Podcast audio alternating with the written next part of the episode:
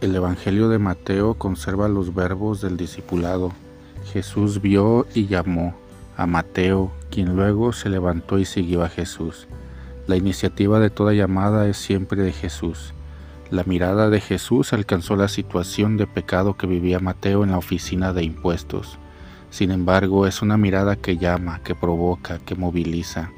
La respuesta es siempre un movimiento, una transformación desde dentro. De hecho, levantar es el mismo verbo griego de resucitar.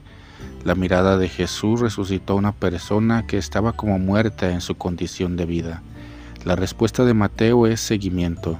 El texto continúa con una reunión en casa de Mateo alrededor de la mesa. La casa es el símbolo de la iglesia naciente y la mesa es el lugar del banquete imagen antigua de la comunión del cielo y la tierra. Otros personajes se hacen cargo de la narración, publicanos y pecadores entran a la casa y alrededor de la mesa. Tremenda novedad, los no invitados, los seguidores también tienen cabida. Jesús no rechazó a ninguno. El banquete dentro de la casa no es el lugar de unos pocos, de los elegidos, no es el espacio de quienes tienen unas mismas características, una supuesta pureza. El extraño, el diferente, el extranjero, el pecador son parte de la comunión de Jesús. Nadie queda fuera de la mesa, aun con la reacción de los fariseos que se creían en el poder de separar los buenos de los malos.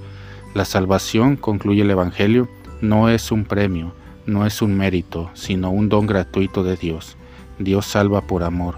El criterio fundamental es la misericordia, ese poder de un corazón que funciona la nueva vida de Mateo comienza con la misericordia. Nuestra vida cristiana se basa en la misericordia. Dentro de la casa, alrededor de la mesa, la misericordia es la medicina que consuela todo dolor y sana todas las heridas, haciendo que nadie, nadie se quede fuera.